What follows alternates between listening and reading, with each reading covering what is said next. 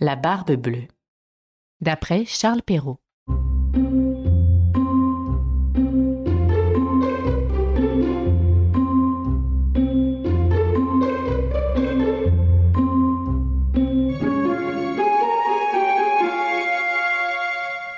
Il était une fois un homme qui avait de belles maisons à la ville et à la campagne, de la vaisselle d'or et d'argent, des meubles en broderie, des carrosses tout dorés. Mais par malheur, cet homme avait la barbe bleue. Cela le rendait si laid et si terrible qu'il n'était ni femme ni fille qui ne s'enfuit de devant lui. Une de ses voisines, dame de qualité, avait deux filles parfaitement belles. Il lui en demanda une en mariage, en lui laissant le choix de celle qu'elle voudrait lui donner. Elle n'en voulait point toutes deux, et se le renvoyait l'une à l'autre, ne pouvant se résoudre à prendre un homme qui eût la barbe bleue. Ce qui les dégoûtait encore, c'est qu'il avait déjà épousé plusieurs femmes, et qu'on ne savait ce que ces femmes étaient devenues. La barbe bleue, pour faire connaissance, les mena avec leur mère et trois ou quatre de leurs meilleurs amis et quelques jeunes gens du voisinage à une de ces maisons de campagne, où on demeura huit jours entiers. Ce n'était que promenade, que parties de chasse et de pêche, que danses et festins, que collations.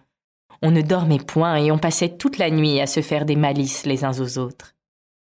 Enfin, tout alla si bien que la cadette commença à trouver que le maître du logis n'avait plus la barbe si bleue et que c'était un fort honnête homme.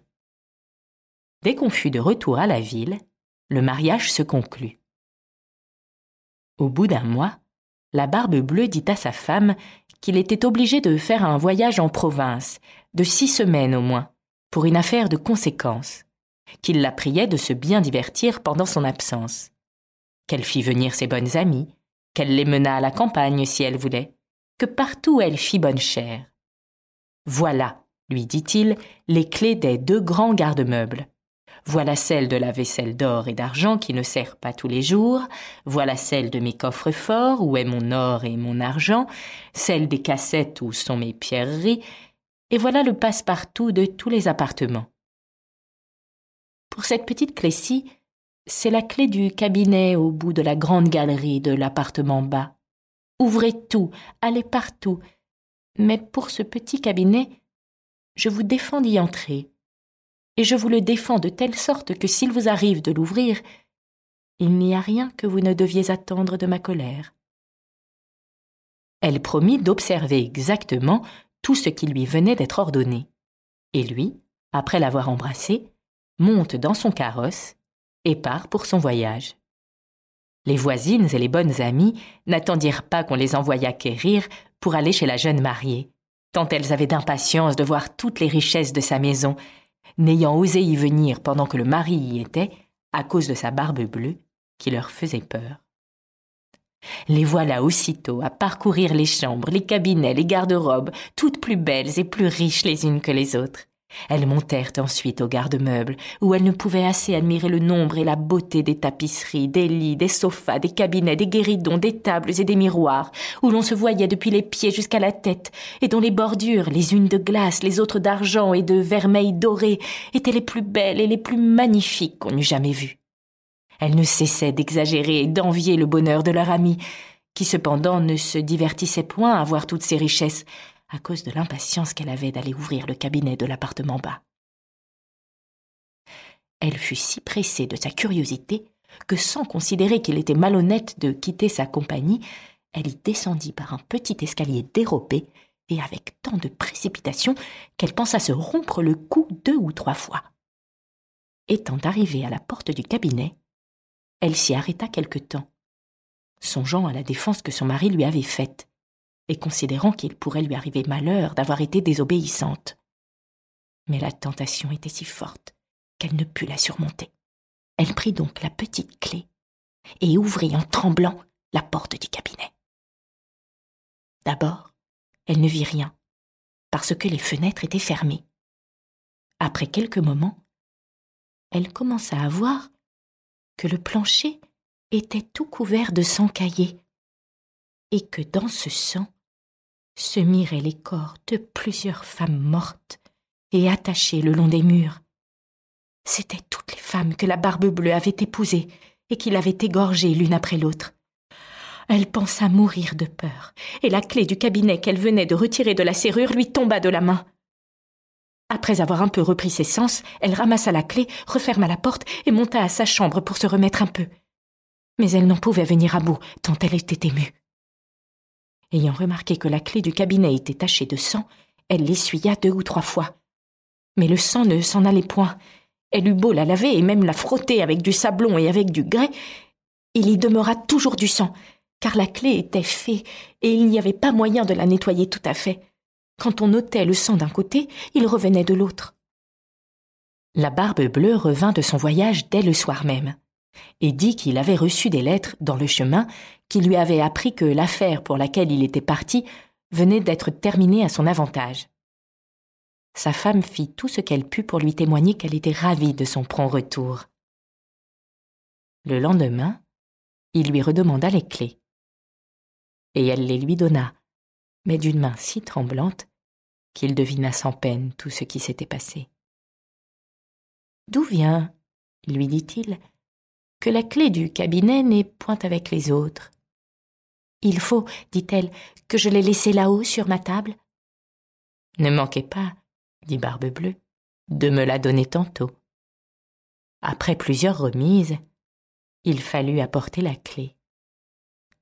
La Barbe Bleue, l'ayant considérée, dit à sa femme Pourquoi y a-t-il du sang sur cette clé Je n'en sais rien, répondit la pauvre femme, plus pâle que la mort. Vous n'en savez rien, reprit la Barbe Bleue. Je le sais bien, moi. Vous avez voulu entrer dans le cabinet.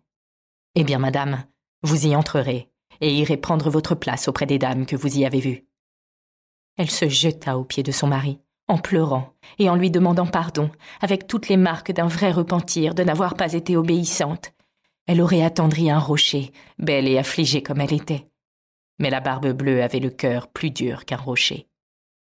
Il faut mourir, madame, lui dit-il. Et tout à l'heure. Puisqu'il faut mourir, répondit-elle, en le regardant les yeux baignés de larmes, donnez-moi un peu de temps pour prier Dieu. Je vous donne un demi-quart d'heure, reprit la barbe bleue, mais pas un moment davantage. Lorsqu'elle fut seule, elle appela sa sœur et lui dit Ma sœur Anne, car elle s'appelait ainsi, monte, je te prie, sur le haut de la tour, pour voir si mes frères ne viennent point. Ils m'ont promis qu'ils me viendraient voir aujourd'hui, et si tu les vois, fais leur signe de se hâter. La sœur Anne monta sur le haut de la tour, et la pauvre affligée lui criait de temps en temps Anne, ma sœur Anne, ne vois-tu rien venir Et la sœur Anne lui répondait Je ne vois rien que le soleil qui poudroie et l'herbe qui verdoie. Cependant, la barbe bleue, tenant un grand coutelas à sa main, criait de toute sa force à sa femme Descends vite, ou je monterai là-haut. Encore un moment, s'il vous plaît, lui répondait sa femme. Et aussitôt elle criait tout bas Anne, ma sœur Anne, ne vois-tu rien venir? Et la sœur Anne répondait Je ne vois rien que le soleil qui poudroie et l'herbe qui verdoie. Descends donc vite criait la barbe bleue, ou je monterai là-haut. Je m'en vais, répondait sa femme. Et puis elle criait Anne, ma sœur Anne, ne vois-tu rien venir? Je vois, répondit la sœur Anne, une grosse poussière qui vient de ce côté-ci. Sont-ce mes frères? Hélas non, ma sœur, c'est un troupeau de moutons. Ne veux-tu pas descendre? criait la barbe bleue. Encore un moment répondait sa femme, et puis elle criait. Anne, ma sœur Anne, ne vois-tu rien venir?